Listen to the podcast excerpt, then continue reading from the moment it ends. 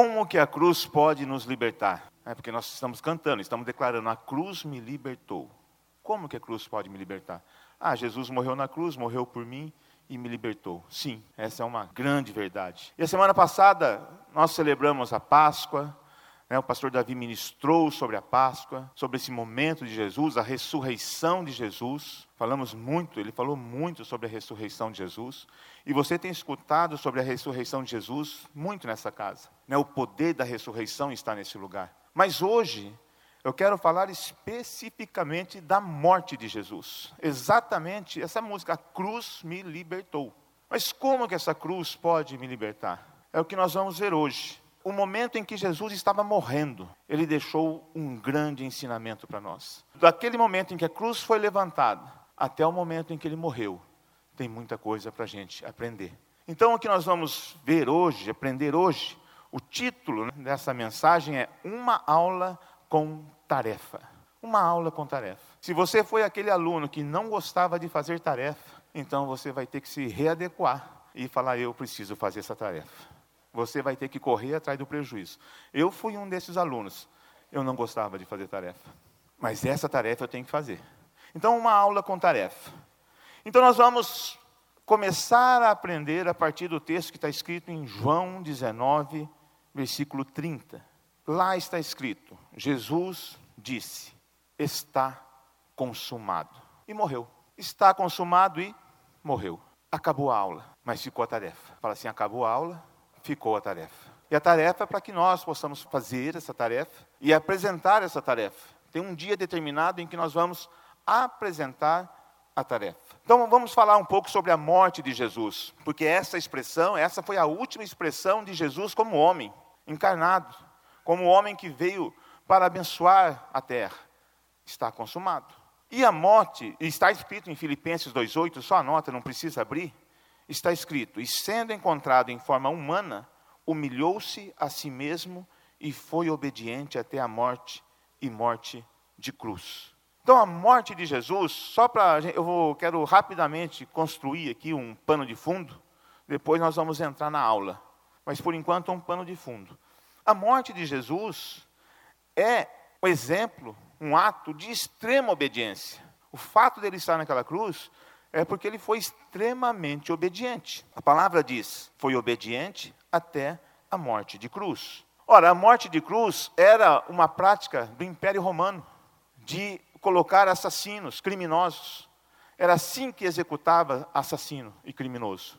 Alguns morriam de outra forma, mas os piores homens morriam na cruz. E Jesus, ele foi obediente até chegar a esse ponto. Certamente uma das formas mais cruéis de matar alguém. Precisamos concordar que a morte que Deus programou para Jesus foi a pior morte que existia na época. Precisamos concordar com isso. Deus programou a pior morte. Meu filho, você vai para a cruz. Você vai para a cruz. Você precisa ir para a cruz. Enquanto ele estava aqui, entre nós, entre os homens na terra, encarnado, ele foi sendo obediente até chegar a esse ponto. Então, para garantir o direito da vida eterna a todos nós, Deus programou para Jesus, seu único filho, uma morte reservada aos criminosos, a uma morte que era uma tradição do Império Romano. E a morte na cruz acontecia da seguinte forma: eles amarravam os criminosos, amarravam na cruz, e deixavam ali por um tempo. Ora, um cara amarrado na cruz, ele pode suportar um bom tempo.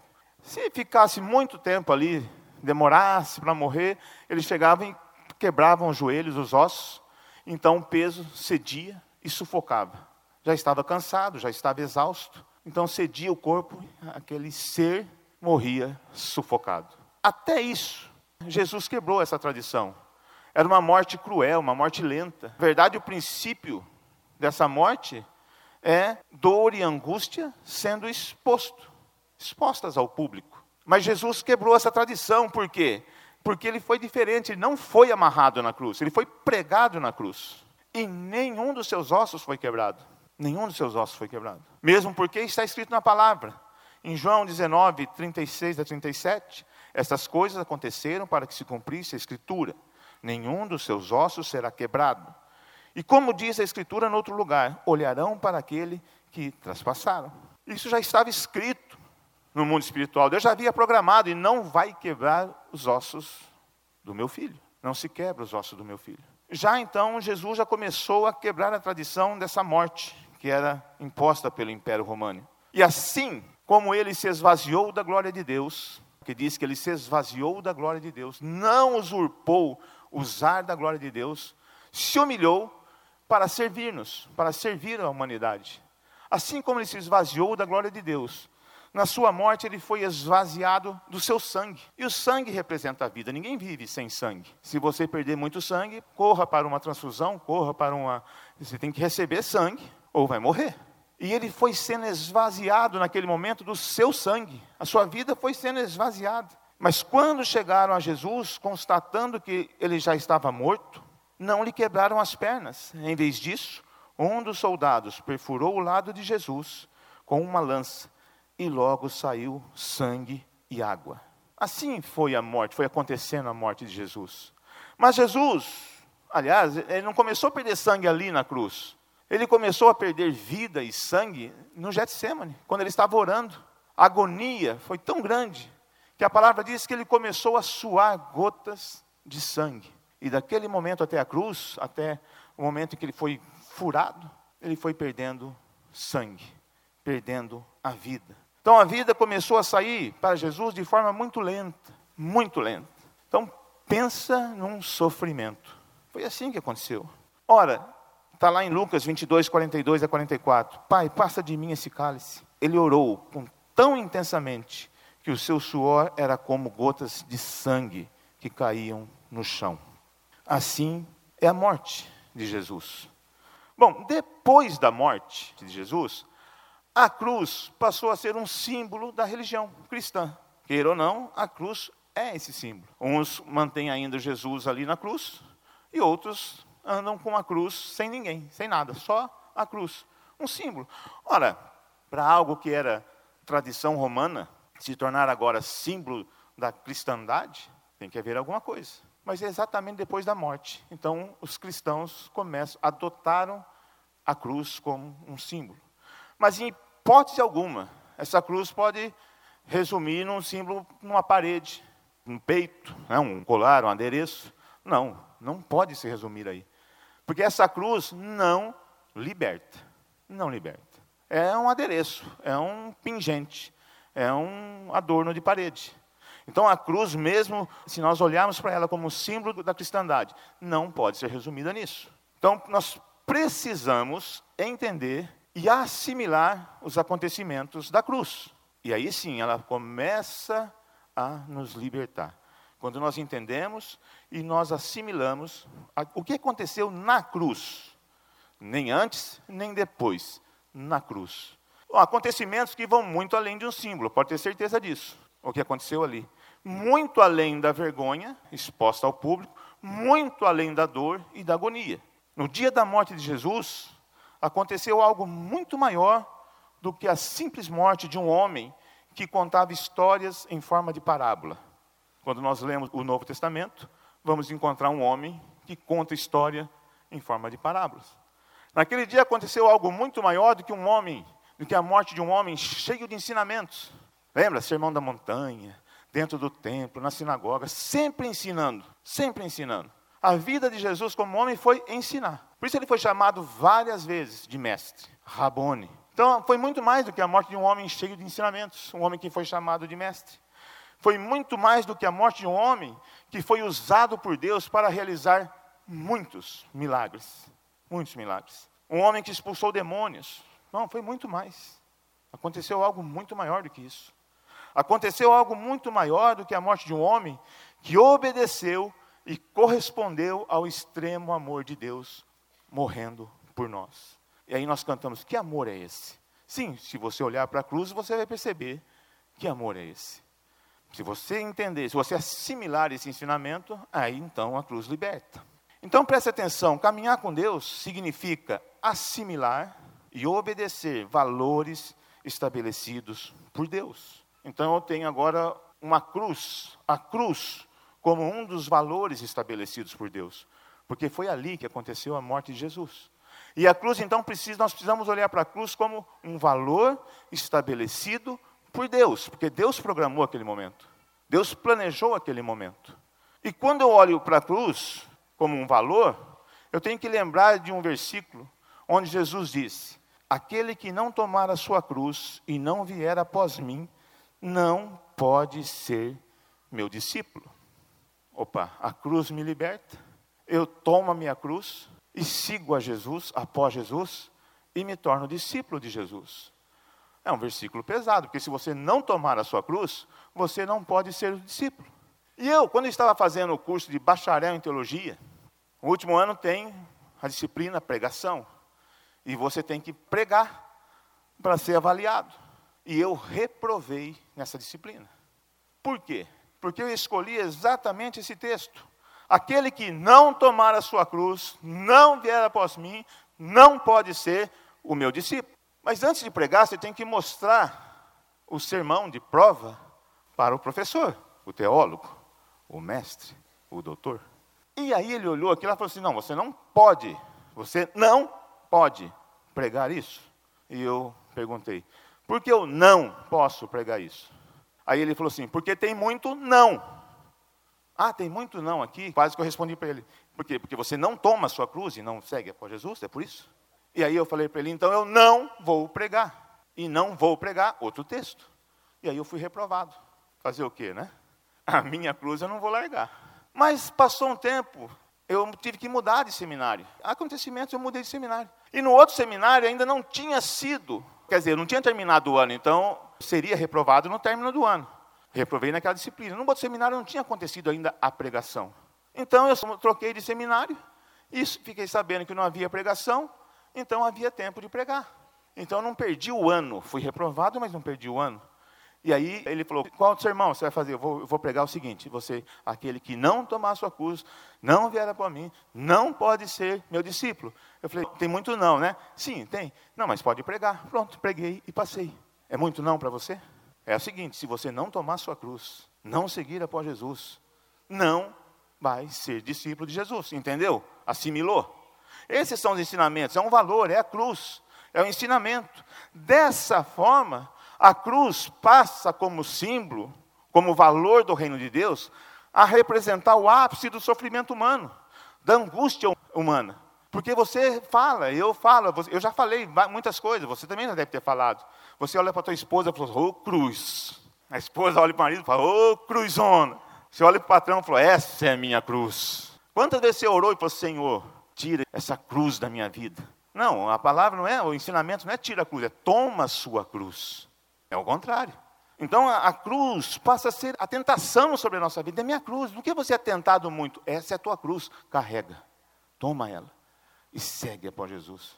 É um valor estabelecido. Eu preciso entender isso. Tudo que Deus faz é muito simples.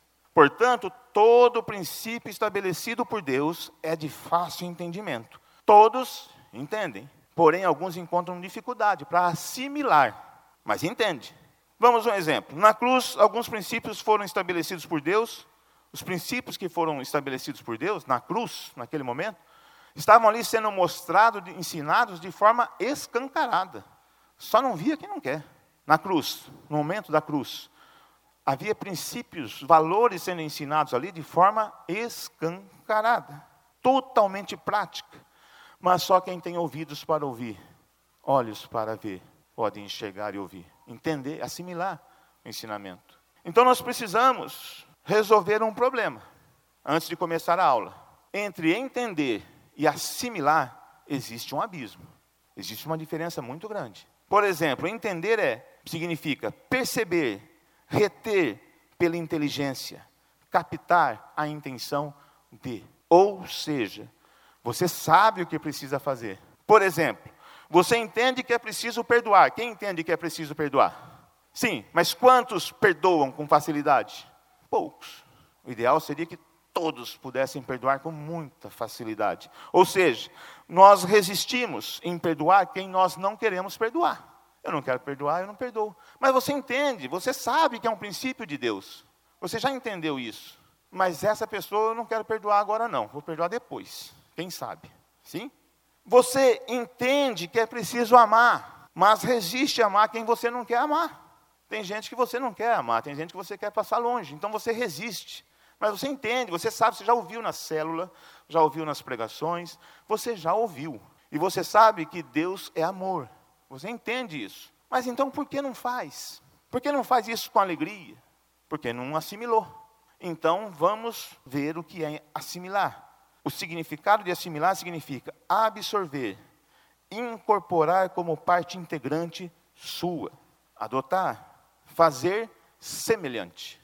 Então, se eu assimilo o valor perdão, que é um valor estabelecido por Deus, se eu entendo que a prática do perdão é fundamental para Deus, que eu preciso perdoar sem olhar para as circunstâncias, se eu faço isso, é porque eu assimilei o ensinamento. Porque agora perdoar não é uma coisa se eu quero ou não. Perdoar faz parte da minha vida. Perdoar, eu, assumi isso, eu adotei, eu incorporei como parte integrante da minha vida. Porque é um valor estabelecido por Deus. Eu assimilei o entendimento. Então o cristão perdoa, porque a prática do perdão é parte da essência de Deus e da vida do cristão. Isso aqui é uma cruz ou não? Ah, essa é uma cruz que você tem que tomar. Nós temos que tomar essa cruz e carregar ela. É pesado isso aqui. É uma cruz pesada. Mas não tem outro jeito, eu assimilei. Se eu assimilei, então isso faz parte da minha vida. E dessa forma, se eu faço isso, se eu perdoo rapidamente, se eu libero o perdão, se antes de ficar pensando algumas coisas, eu já libero o perdão, estou mostrando que eu assimilei o ensinamento de Deus. A última parte do pano de fundo. Deus sempre ensinou, desde que ele criou o mundo. Ele ensinou. A partir do momento que ele criou o homem, começou a ensinar homem e mulher. Começou a ensinar. E Deus utilizou várias formas. Então, de Gênesis a Apocalipse, você vai encontrar várias formas, estratégias. Didática de Deus é uma coisa impressionante. E a morte de Jesus na cruz, a última lição que Deus encontrou. Tipo assim, é aquela revisão dos ensinamentos de várias gerações. Uma revisão. Você foi reprovado, lembra da escola? Você foi reprovado, tem lá um intensivão, um cursão, tal, aquele monte de coisa. E aí você vai para a prova final. Passou, passou. Não passou? Reprovou. E você sofria pensando na reprovação. Sofria porque você não queria passar por aquilo, ou sofria pensando na surra que ia tomar dos pais. Lá, se eu reprovar, ela vem surra. Então você sofria. E essa aula na cruz foi a última lição. E nesta lição tem uma tarefa que nós vamos precisar fazer. Então aqui foi o momento que Deus encontrou para resumir essa prova. E essa tarefa nós vamos encontrar no dia que todos estiverem na presença de Deus. Porque a palavra diz que nós vamos prestar contas, cada um prestará conta de si. E naquele dia você vai ter que arrancar a tua tarefinha e está aqui, está aqui, Senhor. Eu fiz. E ele vai avaliar se foi bem feita ou não. Se está dentro do critério ou não. Ele vai avaliar. E ele vai dizer: entra na alegria do Senhor, porque você foi fiel no bom e no muito, ou pode dizer: afasta-te de mim. O fato é que nós temos que cumprir uma tarefa. E a cruz vai mostrar, essa aula que daqui a pouco nós vamos ter, vai nos mostrar quais são as tarefas. Mas nós vamos entregar essa tarefa. E na última aula de Deus, nessa última aula, Deus usou uma forma extremamente dolorosa. A forma que ele encontrou para ensinar, talvez para falar assim, ó, eu não quero que fique dúvidas. Ele encontrou uma forma muito dolorosa, que foi justamente colocar Jesus na cruz. Mas é a forma que, se nós assimilarmos os ensinamentos, nós vamos ser restaurados e reconciliados com Deus. Foi a forma que Deus encontrou. É, eu vou dar uma aula especial. Vou dar uma aula especial para esse povo. Então, o momento da cruz, além da morte de Jesus, é essa resposta de Deus para nós. Olha, se você assimilar isso aqui e passar nessa prova, fica tranquilo, está tudo certo. Fica sossegado. A eternidade, nós vamos aí nos encontrar na eternidade e viver a eternidade juntos. Então coloque Deus na condição de professor e você vai ver que ele é um cara meio estranho, meio maluco. Como que ele vai arrumar uma aula tão esquisita como essa? E sabe qual foi a sala de aula que Deus encontrou para dar essa última aula? Pensa que Deus é o coordenador do curso e Jesus é o mestre. Jesus está dando a aula. E Deus está organizando a aula. Foi um monte chamado Caveira, no Gólgota. Ali foi a sala de aula. O lugar onde os criminosos morriam. Um lugar conhecido por ser um lugar de morte. de desgraça, de agonia, sofrimento. Ali é sala de aula. Aula ao ar livre, já pensou que maravilha? Gólgota, caveira. Esta foi a sala de aula para ministrar, para que o Mestre Jesus pudesse ministrar a sua última aula. Gólgota, caveira. A cruz foi um dos elementos que Deus usou para expressar, então, nesta sala de aula, a força dos valores do reino de Deus. Nesta sala de aula, no Gólgota, no Caveira, nós vamos então entender e assimilar a força dos valores do reino de Deus. E lá em Lucas 23, 33 diz: Quando chegaram ao lugar chamado Calvário, ali o crucificaram bem como aos malfeitores, um à direita, outro à esquerda. Olha, o momento da cruz é a última oportunidade para nós entendermos a vontade e o amor incondicional de Deus. É a última, a última oportunidade. Ou nós entendemos aqui, ou nós assimilamos aqui, ou nós estamos fora do reino de Deus. Fala assim, simples assim, fala. Ou assimilamos os ensinamentos proporcionados na cruz, ou estamos fora do reino de Deus. Não vamos passar nessa prova. Não vamos passar. Um peso, né? Pastor, agora ficou um peso. Sim, mas o que eu posso fazer? A aula é dele. Eu sei que você entendeu o que eu estou falando. Mas é preciso assimilar o que estou falando e muito mais do que isso, assimilar o que a Bíblia diz sobre isso. Está vendo? Então não basta só entender, tem que assimilar. É, eu fico fora do reino de Deus? Fica. Então assimile isso, tome isso para si e lute. E nós temos que lutar, nós temos que zelar por esses ensinamentos, por aquilo que Deus está nos mostrando e ensinando. Então a síntese, a aula na cruz é uma síntese de tudo que Jesus ensinou. Então a partir de agora, nós vamos ver Deus montando montando a sala de aula.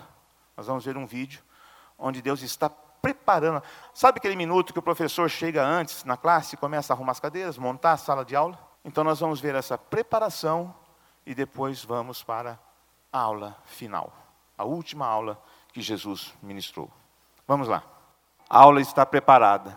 A partir de agora começa a aula. Foi exatamente ali, a hora que a cruz ficou em pé, começou a última aula do Mestre. Na cruz, nas últimas horas de vida, Jesus voltou a ensinar como um cristão deve se comportar até apresentar a sua tarefa.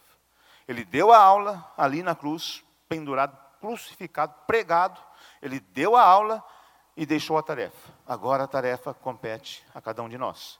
E é dessa forma que a cruz pode nos libertar. Então vamos lá, vamos ver o que aconteceu. Mas talvez os ensinamentos de agora em diante, que Jesus, é uma aula com sete tópicos. Foram sete expressões que Jesus abriu a sua boca na cruz e disse, e mostrou ao povo, e mostrou àqueles que estavam ali. Sete tópicos. Mas de repente, esses ensinamentos, eles podem ser comparados e tornar para a gente uma grande e pesada cruz. De repente você vai ouvir coisa aqui e fala, isso é uma cruz muito pesada. Mas se você não tomar a sua cruz, não vier após mim, não pode ser meu discípulo. Não tem como ser discípulo sem tomar a cruz. Agora, é algo estranho. A pessoa se tivesse, nós tivéssemos que andar carregando uma cruz agora, um estacionamento de cruz, já pensou? Eu sei que tem gente que talvez ia tentar dar um jeitinho, carregar uma cruz de alumínio, bem levezinha, né? Carbono, cruz de carbono, tal. Pesa nada, é, cruzinha, cruzinha moderna, carbono, sei lá o nome daquela que faz raquete de tênis, faz as, tem muita né, coisa que torna bem leve. Mas pensa nisso. A entrar com a cruz aqui não tem jeito, ia ser uma confusão, ia ter que ter um espaço enorme. Já pensou tanto quantas cruzes aqui? Talvez tenha tivesse gente que viesse só com o crucifixo mesmo no peito. Ah, minha cruz aqui. Não, não é essa. Não é. Fala assim, não é essa. Essa cruz não liberta. Então vamos lá, vamos ver o ensinamento. Vai começar a última aula do Mestre. Abra sua Bíblia em Lucas 23, 34. Algumas expressões de Jesus não estão no Evangelho de Lucas. Então, Mateus, Marcos e João. Cada um relatou de uma forma, e eu tenho que olhar os quatro evangelhos para chegar nas sete expressões. É uma análise. Então, nós vamos trabalhar aqui em Lucas, mas eu vou citando alguns textos que estão em outros evangelhos. Cada um deu ênfase a uma expressão da aula de Jesus. E João ficou até o final dessa aula, então depois nós vamos ver. Primeiro tópico, primeira lição, na cruz. A cruz ficou em pé e Jesus já deu imediatamente a primeira lição. A primeira expressão de Jesus foi uma oração de intercessão e foi liberar perdão. Com aquele sofrimento todo, ele diz: Pai, perdoa-lhes, porque não sabem o que fazem. Então, na cruz, nós vamos ter uma lição sobre oração e uma lição sobre princípios de vida. Sete princípios e três tipos de oração fundamentais para um cristão aconteceu aqui na cruz. Intercessão. Toda aquela dor, todo aquele sofrimento, apanhou, foi xingado, cuspido. E a primeira coisa que vem na sua mente é: Pai, perdoa-lhes. Orar pelos outros. Eles não sabem o que fazem. Pai, perdoa, estou, eu estou liberando perdão. Essa é a lição. Nós precisamos liberar perdão. Independente do que está acontecendo, independente da sua dor. Essa cruz é pesada ou não? Essa cruz é pesada. Você não tem que olhar, já falamos sobre isso. O perdão tem que ser assimilado, eu preciso liberar. E interceder. Interceder pelo inimigo, interceder por aqueles que não te agradam, que você tem algo contra. É pesado ou não? Mas foi a primeira coisa que ele fez, ele intercedeu. Pai, perdoa-lhes. Ele se dirigiu ao Pai, pensando nos outros. Isso é intercessão, oração de intercessão. Nós temos que orar, aprender a orar. Essa casa oferece várias oportunidades. Temos aí o Ministério Ore Mais, né, que você pode vir interceder. De repente, ah, não posso, não tenho tempo para vir no Ore Mais. Tem quarta-feira, 18h30, 19h30. Ah, não posso vir, nós começamos um ministério. Homens que oram, quarta-feira, 6h30 da manhã, 7h30. Só homens. Interceder. E assim, ah, não dá para participar nenhum desses. Interceda na tua casa, banheiro, na cozinha, no quarto, na sala. Encontre um lugar para interceder, porque é a primeira lição de Jesus. Não importa a tua dor, não importa o que está acontecendo, não importa o sofrimento, interceda e perdoe, e libere perdão. É a primeira. Imagina aquele sofrimento, se você tivesse naquele lugar na cruz, o que você ia falar? Desgraça de vida, sujeitinho desgraçado. Pensa bem, o cara está desfigurado. E essa imagem aqui do ator não é 1% do que Jesus. Ninguém, nenhum ator no mundo, por melhor que seja, nenhum produtor de filme, nenhuma máquina vai conseguir expressar como Jesus estava naquela hora. A palavra diz que ele estava desfigurado, irreconhecível. E daquele jeito ele, Pai, eles não sabem o que fazem. Perdoa, Pai. Que lição. Então não importa o que você está passando, se existe necessidade de perdão, perdoe. Porque ninguém vai passar por essa dor. Lá em Lucas diz: Então repartindo as vestes, lançaram sorte, o povo estava ali, tudo observava. Também as autoridades zombavam dele, salvou os outros, salva a si mesmo é filho de Deus, é o Cristo, o escolhido, então salva-se. Os soldados escarneciam, aproximando, trouxeram vinagre, dizendo: Se tu és o rei dos judeus, salva-te a ti mesmo. Também sobre ele estava a epígrafe: é, Este é o rei dos judeus. Era vergonha em pessoa. Do lado de dois criminosos, ele diz: Perdoa. Pai, intercede. Então a oração de intercessão aconteceu no primeiro momento. E junto com a intercessão tem a liberação de perdão. Porque se você vai interceder por um inimigo, isso significa que você está perdoando o inimigo. É uma cruz. Nessa situação, o que saiu da boca de Jesus foi: perdoa. Por que existem pessoas que se acham no direito de não perdoar? Você está tá assimilando o ensinamento? Entendendo, eu sei que você entende. Está assimilando. Por que ah, tem pessoas que, não, não, não vou perdoar agora. Não, não quero agora. Não estou sentindo. Você já ouviu isso? Não, perdão não é sentimento. Perdão é tem que fazer. Não espere sentir que vai perdoar, porque você nunca vai conseguir perdoar. Você já ouviu isso muitas vezes. Por quê? Porque não assimilou ainda. O perdão é parte da tua vida. Então agora precisou perdoar, perdoe. Por que tem gente que se acha no direito? Se Jesus está ensinando que todos devem estar prontos e dispostos a perdoar, independente da dor e do momento. Essa é a aula. Sabe por que tem gente que se acha no direito de não perdoar? Porque é a sua justiça própria falando mais alto. É a única coisa que impede da gente perdoar. Justiça própria. Mas Deus, como sempre ensinou, Deus ensinou que a justiça do homem é como trapo de imundícia, podre, não vale nada, não significa absolutamente nada, não vai ajudar em nada. Então eu preciso buscar a justiça de Deus. E buscar a justiça de Deus é uma cruz pesada ou não? Porque não é aquilo que você quer para o momento. Então se torna uma cruz. Então tome a sua cruz e siga. A cruz liberta. Então eu preciso buscar a justiça de Deus e perdoar. Primeira tarefa, primeira lição: intercessão e liberação de perdão. No campo da oração, a oração de intercessão. No campo do princípio de vida, libere perdão. Primeira tarefa: perdoar, liberar perdão e interceder. Essa é a nossa tarefa. De hoje em diante, depois dessa aula, você tem que perdoar, liberar perdão, interceder. Se você assimilou, isso tem que se tornar uma prática na tua vida, na minha vida. Porque foi ali, naquele momento difícil, de muita dor, que Jesus fez esse resumo.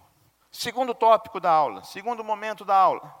A segunda expressão de Jesus mostra que o arrependimento, independente da circunstância, gera perdão, pois ele disse: Em verdade te digo que hoje estará comigo no paraíso. Jesus está no meio de dois ladrões, dois criminosos, seus companheiros de, de aula, de sala de aula, que Deus arrumou para ele. Dois criminosos. Dois caras que haviam sido reprovados pela sociedade. Dois caras que haviam sido condenados pelo sistema romano. Seus companheiros de prova. Não dava nem para Jesus colar ali. Como é que vai colar de um criminoso? E Jesus não iria fazer isso também, porque ele foi perfeito. Ele zelou pela perfeição, foi obediente até chegar naquele lugar. E Jesus era o mestre. Então estavam ali dois bandidos, dois criminosos na sua sala de aula. E um deles, diz a palavra, Lucas 23, 39 a 42. Um dos malfeitores crucificados blasfemava contra ele, dizendo: Não és tu o Cristo? Salva-te a ti mesmo e a nós também. Respondendo-lhe, porém, o outro, repreendeu-o, dizendo: Nem ao menos temes a Deus, estando sob igual sentença? Nós, na verdade, com justiça, porque recebemos o castigo que os nossos atos merecem, mas este nenhum mal fez. E acrescentou: Jesus, lembra-te de mim quando vieres no teu reino? Jesus respondeu: Em verdade te digo que hoje estarás comigo no paraíso. E aqui nós temos uma figura bem interessante. O PowerPoint dessa aula que Deus preparou no Caveira, no Gólgota, foi assim, ó. Na cruz do meio está lá Jesus, representando o juízo, fiel da balança, a justiça, a vida, o mestre. Numa das cruzes, na, na outra cruz, incredulidade, dureza de coração, morte. E na outra cruz, um cara que demonstrando fé, arrependimento e reconhecimento. Esse é o PowerPoint da aula. No mundo espiritual, o mundo espiritual está vendo isso. Esta é a sala de aula, esta é a aula que Deus que preparou e que Jesus está ministrando. Se houver arrependimento, há perdão. Não tem como. Arrependei-vos, pois é chegado entre vós o reino de Deus. E um cara que é conhecido como um dos mestres da literatura, Paulo Coelho, um mago mundial, um bruxo, não sei hoje como está, mas teve época dele ser o segundo maior, que vendia mais livros no planeta. A Bíblia era a que mais vende, até hoje é a que mais vende. E depois os livros de Paulo Coelho, um bruxo. E num dos seus livros ele colocou o seguinte: o arrependimento, o arrependimento é a pior coisa que um ser humano pode fazer. É o maior pecado do ser humano. Não existe nada pior do que um ser humano se arrepender. Num dos seus livros, de autoajuda. Mas Jesus disse: arrependei-vos, porque é chegado entre vós o reino de Deus. E sem arrependimento você não entra no reino de Deus. Nós temos incredulidade, dureza de coração, morte, fé, arrependimento e reconhecimento. Se nós reconhecemos, se nós entendemos que o arrependimento gera perdão, que o arrependimento gera confissão, olha, o que estamos esperando para confessar, para se arrepender? Isso é uma cruz pesada ou não? Não é uma cruz pesada para a gente carregar? Se arrepender rapidinho, rapidinho. Confessar, rapidinho. Aí a cruz liberta, porque é um ensinamento, é um valor na cruz, no momento da morte. Aí a cruz liberta. Mas eu preciso entender, assimilar isso. Ora, esse dia não é, não foi um dia comum. Para muitos seria um dia comum. Três criminosos sendo mortos. Vão morrer daqui a pouco, vão morrer. Um dia comum, isso acontecia todo dia praticamente em Jerusalém. Pessoas morrendo crucificadas, porque Roma estava crucificando. Mas num determinado momento desse dia, esse dia aí, a palavra diz em Lucas 23, 44 a 45, que já era quase a hora sexta, e escurecendo-se o sol, houve trevas sobre toda a terra até a hora nona, e rasgou-se pelo meio o véu do santuário. Num determinado momento, houve trevas nesse lugar três horas de trevas, escuridão, ausência total de luz. Ninguém enxergava absolutamente Nada. Poderia ser aquele momento que Deus chegasse, tirasse Jesus da cruz, né? Quando viesse, ah, cadê o Jesus? Sumiu. Não aconteceu nada, ninguém viu nada. Simplesmente Deus rasgou o véu do santuário. Ora, Deus sempre ensinou, e lá no Antigo Testamento, Deus ensinou que havia uma separação física entre ele e o ser humano o véu no Santo dos Santos, e só passava para o outro lado o sumo sacerdote, uma vez por ano, e não podia ter pecado. O pastor Davi sempre ministra sobre isso. O cara tinha que entrar amarrado, com uma roupinha fazendo, uma roupa fazendo barulhinho, sininho. Parou de tocar o sino, foi. E tem uma corda nos pés, por quê? Porque tem que puxar o cara, porque se entrar para recolher o cara, foi. Simples assim. Então agora, neste dia, Nessa hora de trevas, na última aula, Deus rasgou o véu. Não existe mais separação física entre Deus e o homem. Acabou a separação física. A única coisa que separa agora é o pecado. O pecado, sim, faz separação entre Deus e o homem. Então, se eu peco, se eu tenho uma vida de pecado, olha, eu tenho que entender e assimilar que eu estou Estou me separando de Deus, estou me afastando de Deus. Não é porque a gente fica com vergonha de Deus, fica com medo, começa a se esconder, começa a desaparecer. Por quê? Porque tem alguma coisa acontecendo. Ora, naquele dia o véu foi rasgado. Não havia mais separação física entre Deus e o homem. Segunda tarefa. Então, não demore para se arrepender. Arrependimento gera confissão, confissão gera perdão. Fala assim, teu irmão está lá. Rapidinho, arrependa-se. Errou, arrependa-se. Não demore. O véu foi rasgado, existe um novo caminho, tem espaço para você e Deus. Deus espera que você cumpra essa tarefa. É uma tarefa. Errou, rapidinho, confesse, busque alguém. Você tem líderes, tem pastores. Você tem uma casa que está preocupada em te ajudar. Busque ajuda. Rapidinho. Segunda tarefa. Lição Arrependimento gera perdão. Tarefa, arrependa-se, rapidinho. Terceiro tópico da aula. A terceira expressão ensina sobre o princípio da família, do cuidado uns com os outros, ajudarmos uns aos outros. Porque ele diz assim, lá em João 19, 26, 27. Vendo Jesus sua mãe e junto a ela o discípulo amado, disse: Mulher, eis aí teu filho. Depois disse o discípulo: Eis aí tua mãe. Olha, naquele momento de dor, agora Jesus já intercedeu, Jesus já liberou perdão, está tranquilo, coração limpo. É, no CADES, né, na época dos adolescentes, tem o princípio de coração limpo antes de fazer uma apresentação em campanha. Né? Vai aí, procura uma pessoa, se acerta, e está meio magoadinha, aquela coisinha toda. Acerta, coração limpo e vamos para a batalha. Então Jesus está com o coração limpo, tudo certinho, liberou perdão, pediu para o Pai. Mostrou, falou para o bandido lá, ó, ainda hoje você reconheceu, sabe quem eu sou, está crendo, ainda hoje está comigo no paraíso. E agora ele olha, e naquele momento ele vê João, vê sua mãe, e imediatamente ele fala, olha, mãe, cuida, João é teu filho, cuida dele. João, aí tem a tua mãe, cuida dela. Princípio de cuidado uns com os outros, família.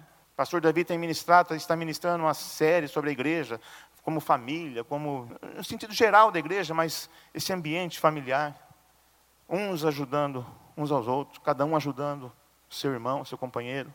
Ajuda. Você vai precisar, ninguém vive sozinho. Mas só João relata essa expressão. Só João falou sobre isso. Nos outros evangelhos você não encontra. Talvez porque só João permaneceu até o final. Todos os outros fugiram. Os outros discípulos saíram, não participaram desse momento. Talvez se os outros discípulos estivessem ali, ele teria falado, mãe, ó, filharada tua aí, ó, meus amigos, meus irmãos, tudo aqui, ó, cuida deles. Ô moçada, galera, cuida da minha mãe. Mas só João estava lá. A outra turma perdeu o finalzinho. Sabe aquela história, você sai antes de acabar o culto e perde o finalzinho? Até o final do culto, Deus pode fazer muita coisa. Muita coisa. Enquanto não acabar isso aqui, Deus pode fazer muita coisa. E esse pessoal perdeu a expressão. Se eu pedir para, né, a gente tem até medo, assim, às vezes, de pedir música assim no meio da palavra, assim, porque os músicos podem subir, pô, já tem um pessoal que já levanta e vai embora. Ela pensa que acabou, o cara acabou mais cedo hoje. Corre do apelo, para ter um medo do apelo. Mas no apelo pode acontecer muita coisa, ou não. Não sei se vai acontecer alguma coisa, mas pode ou não. Mas o fato é que eu preciso permanecer. E aquele que permaneceu até o fim, Jesus falou: Cara, ela vai cuidar de você, você não vai ficar sozinho. Mãe, você não vai ficar sozinha, ele vai cuidar de você. Imagina um cara naquela cena, arrebentado e preocupado, mostrando a importância dos que permanecem até o fim. Pensando nisso, nós estamos aí também abrindo um ministério de capelania, onde nós vamos nos leitos. Pessoas que estão hoje de manhã, veio uma funcionária aqui de um dos hospitais da cidade, dizendo que tem pessoas com 60, 70 dias que não recebe uma visita, não tem quem visite aquele ser. E nós queremos levar esse amor de Deus, essa família, falar assim, você não está sozinha. Isso é capelania, é tocar, é mostrar o amor de Deus, não é evangelizar, né? não, é mostrar o amor de Deus no primeiro momento. Você tem gente, você não está sozinha. 70 dias num leito, muita gente está passando por isso. Jesus está dizendo, ó, nós precisamos cuidar um dos outros. Fala assim, precisamos cuidar um dos outros. Fala aí para o teu irmão. Então em Jesus existe uma família, e a igreja de Deus é essa família. Mas também nós precisamos cuidar da nossa família, da nossa. Acertar, cuidar uns dos outros. De repente tem alguns acertos entre vocês, entre nós. Pouco tempo aí nós reunimos as filhas, sentamos na cama lá, coisas lá da infância. Surgiram algumas coisinhas. Então vai, fala, chora, pá, pá, pá. Tive que ouvir lá que queria ter um cachorrinho, porque não, o cachorrinho dava mais amor do que eu. Falei, ah. Ela chegava, o cachorrinho abanava o rabo. Eu não, mas eu não tenho nem rabo, né? Como é que eu abanar? É, mas tem que parar, é uma cruz. E aí chora, está certo, a cura, saúde, família. Jesus preocupou com a família. E a família lá curada é família aqui curada. Então, essa é uma lição. Terceira tarefa. Terceira tarefa é: se sua casa precisa de reconciliação, faça isso imediatamente. Encontre caminhos para você e sua casa se acertarem, ouvir algumas coisas talvez escondidas lá no fundo, mas alguém, nós precisamos nos cuidar, tem espaço para isso. E aí a igreja também se torna uma família saudável, porque nós vamos uns ajudar uns aos outros. E nós vamos levar esse amor para fora. E se tem uma coisa que o mundo está carente, é do amor, principalmente do amor de Deus. Então a tarefa é essa: reúna, encontre caminhos para restaurar a sua família. Encontre. E a igreja vai ser muito beneficiada com isso e Jesus será honrado. É uma tarefa. Quarto tópico da aula. A quarta expressão de Jesus mostra a consequência do pecado e uma oração de súplica, de petição. Ele fala assim: Pai, por que me desamparaste? Deus meu, Deus meu, por que me desamparaste? Está sozinho. O homem que andou com multidões, o homem que viu multidões seguindo, o homem que olhava para todos os lados, muita gente, no mar, na terra, tinha gente para todo quanto é lado andando atrás desse homem, agora está sozinho. Deus não convive com o pecado. E na cruz, o Mestre está carregando o pecado da humanidade sobre ele. Na cruz, naquela aula, o Mestre teve que pegar essa bagagem, teve que pegar esse exercício de carregar o pecado de todos nós. E aí ele sentiu o peso da solidão. Deus não convive com o pecado. Por algumas horas, alguns minutos, Deus está lá, afastado, olhando de longe, e Jesus sente esse peso. Há uma dor de alma Jesus está com a alma dolorida, porque não existe peso maior, dor maior do que a solidão. E aí ele clama: Pai, por que me desamparaste? Essa aqui é uma oração de petição. Ele está pedindo por ele: Pai, estou sozinho, está doendo. Por que, Senhor? Por que o Senhor não está comigo? Quantas vezes você orou assim, Pai, Deus, o Senhor me abandonou? Então nós temos que orar, nós temos que pedir, na hora de dor, na hora do sofrimento, nós precisamos orar, não blasfemar, não reclamar, mas dizer, Pai, por quê? E Deus tem a resposta. Nessa mesma hora, ele falou assim: aqui a alma está sofrendo, mas chega uma hora que ele fala assim: eu tenho sede, que cai na mesma tarefa. São dois princípios aqui, mas cai na mesma tarefa. Ele fala: eu tenho sede. E aí é dor física que ele está sentindo agora. Ele está exausto. E ele fala: Pai, é oração de súplica. É petição, Pai, tenho sede. O cara chega lá e coloca fel na sua boca. Um troço amargo. Mas ele está pedindo, Senhor, tenho sede, me ajuda. E aí é quando naquele momento que nós precisamos pedir ajuda para Deus e para aqueles que estão sobre a nossa vida, cuidando da gente. Estou sofrendo, me ajuda. E aqui nós temos a oração de petição. Nós temos intercessão, nós temos petição E aqui é, é o ponto central da sua dor, onde ele já está exausto, mas ele recorre ao Senhor.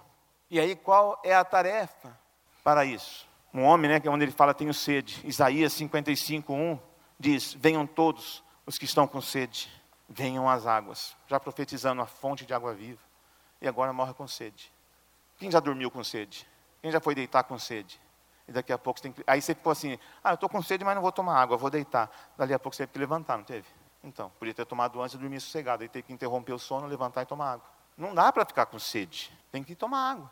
Mas o homem morreu com sede. Quarta tarefa: ore, expondo suas dores, angústias, necessidades. Pratique a oração. Ore. Coloque as suas dores diante de Deus. Não perca tempo, não. Porque aí você está colocando. Deus sabe o que você está passando. Mas Ele quer que você faça isso.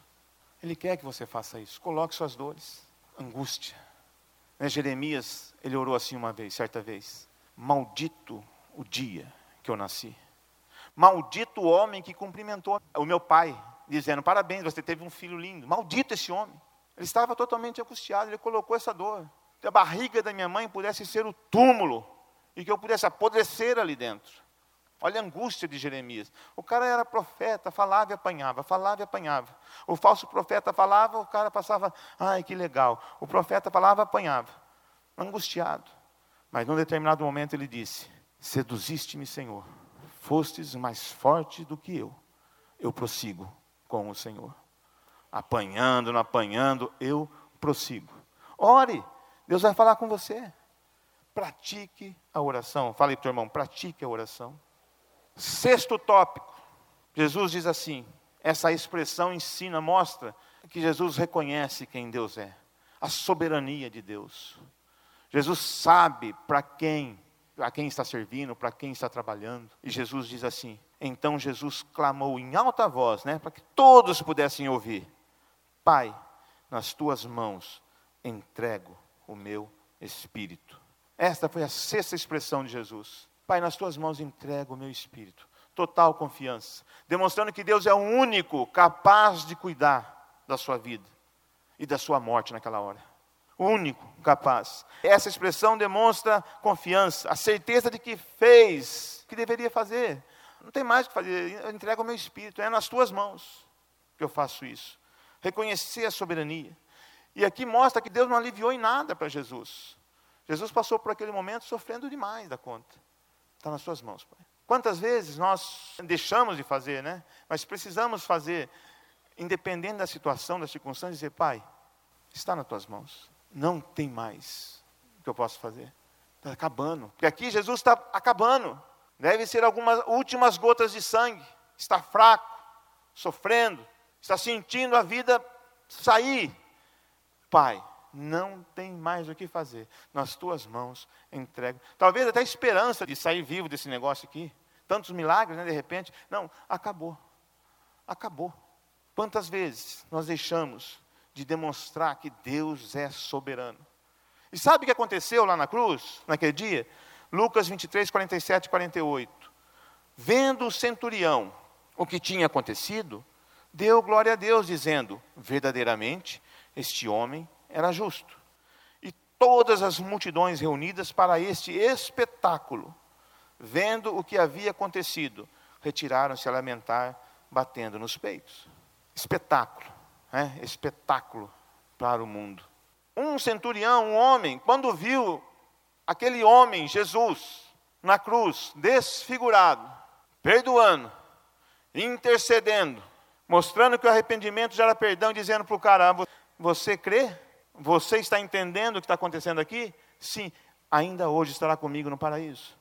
Quando aquele centurião vê Jesus olhando para sua mãe e para o seu amigo, diz: Ó, oh, mãe, João, teu filho, João, tua mãe. Quando o centurião vê que Jesus está clamando: Por que, pai, me desamparaste? Está mostrando a sua alma. Quando ele vê que Jesus está com sede, a fonte de água viva, tenho sede. Quando ele vê que alguém coloca fel em sua boca e esse cara não reclama, e aí, num determinado momento, esse cara diz: Pai, nas tuas mãos entrego o meu espírito. Ele reconhece que verdadeiramente esse homem era justo. Quando as pessoas que estão ao seu lado olham para você e vê que independente da situação, você intercede, você perdoa, você cuida das pessoas, você clama, você ora, você busca a tua força. Quando ele vê que você está agoniado, mas está firme no Senhor e dizendo: "O Senhor é meu pastor, nada me faltará, Deus é soberano", ele reconhece que Jesus é contigo, ele reconhece que Deus é com você e ele reconhece que Deus é soberano. Então eu e você, nós somos esse instrumento. Assim que a cruz liberta. Mas é um ensinamento que está ali, no caveira, no monte conhecido por caveira. O centurião e aqueles homens, aquela multidão, falou, fez besteira, fizemos besteira. E agora? Mas agora não tem mais jeito. Acabou. A aula está acabando. A prova está acabando. Mas sabe aquele. Quando o professor chega e fala assim: prova, você tem 40 minutos para fazer a prova. Aí você estrila, né? Passa, é isso. Mas é o tempo que tem para fazer a prova. Não adianta querer fazer uma prova em três horas, cinco horas. Se você sabe, sabe. Se não sabe, não sabe. Para que ficar cinco horas tentando fazer uma coisa que você não sabe? Porque se você sabe, em 40 minutos você resolve. E se você não sabe, você vai tentar enrolar em cinco horas. Então está acabando a aula. Ou você assimila isso aqui, ou nós estamos fora do reino de Deus. E aí Jesus fala assim: nas tuas mãos entrego o meu espírito. Então a quinta tarefa para essa aula para a sexta aula, quinta tarefa para a sexta aula, é adore o Senhor Jesus. Reconheça e demonstre a soberania de Deus sobre sua vida. Não importa o que está acontecendo. Você não vai sofrer o que esse homem sofreu aqui, de jeito nenhum. De jeito nenhum. Então adore. Diz assim, Pai, nas tuas mãos estão os meus negócios, minha casa, minha enfermidade. Nas tuas mãos está o meu espírito. Mostre isso para as pessoas. Mostre isso para as pessoas. E as pessoas vão dizer: esse homem tem algo diferente, essa mulher tem algo diferente. Onde encontra essa força? Na cruz? Na última aula. Na cruz. Sétimo tópico. Final da aula. Está acabando a aula. E aí, o que sai da boca de Jesus mostra que nós precisamos ser fiéis, comprometidos com a obra do Senhor. A aula é sobre fidelidade e comprometimento, porque ele diz: está consumado. Acabou. Quem fez a prova fez. Quem entendeu a aula entendeu. Quem não entendeu, não entendeu. Está consumado. E dito isto, expirou. Que morte linda. Que morte sobrenatural. Até morrendo, esse homem ensinou. Seu último suspiro estava ensinando. Está consumado. Quanta coisa aconteceu na cruz? Mais do que um homem ao lado de dois criminosos. Quantos valores nós podemos então enxergar na cruz? Fidelidade e comprometimento. A pessoa chegar diante de Deus e você falar: Pai, está consumado. Eu fiz o que acho que deveria ter feito. Eu acho que eu fiz tudo certinho. Confere aí, Pai. Confere aí, Deus. Porque Jesus está, continua intercedendo. E aqui, quando ele diz, nas tuas mãos entrego o meu espírito, nas tuas está consumado, isso é uma oração de adoração, oração de devoção que é aquela oração que você reconhece quem Deus é, quem Deus foi e quem Deus continua sendo e será e nunca deixará de ser. É a oração de adoração. Então nós temos aqui intercessão, petição e adoração. E ele morre adorando ao Senhor. Pai, nas suas mãos entrego o meu espírito, você é soberano. A primeira oração que ele faz na cruz é intercedendo pelos outros, por nós. E a última oração, o último suspiro, Está consumado, Pai. A tua parte e a minha parte. Obrigado. Tu és o meu Deus, meu Pai. Já pensou coisa linda? Diante de tantas coisas que acontecem para a gente, a gente diz assim, Pai, está duro, está difícil, está doendo, a cruz é pesada demais, mas eu vou conseguir. Eu vou chegar lá e dizer, está consumado. Já pensou que maravilha? Que aula, que mestre. Jesus morreu com a certeza de ter feito tudo o que tinha que ser feito. Tudo o que tinha que ser feito. Sabe qual é a sexta tarefa para essa sétima lição? Fidelidade e comprometimento? Obedeça, obedeça, obedeça, obedeça. Obedecer. Essa é a tarefa. Obedeça. Independente do que estiver acontecendo, obedeça. E obedecer leva ao perdão, obedecer leva ao arrependimento, obediência leva ao cuidado, obediência leva aos joelhos no chão, obediência leva à adoração, obediência leva à vida. Obediência é o último suspiro da cruz. Está consumado, Pai. Jesus foi o grande mestre. E a nota que ele recebeu de Deus foi uma nota que tem o nome de ressurreição. Nota máxima. Tudo isso não foi nos montes, nos vales, não foi na cruz.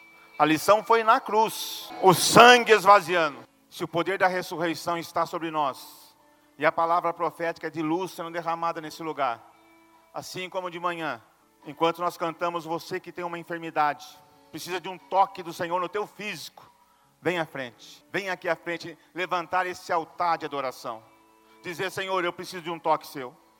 O poder da ressurreição está nesse lugar, a nota máxima de Deus está nesse lugar, porque o Mestre deu uma aula maravilhosa, porque o Mestre obedeceu, porque o Mestre fez o que tinha que ser feito. Há poder na casa do Senhor. Então, vem à frente.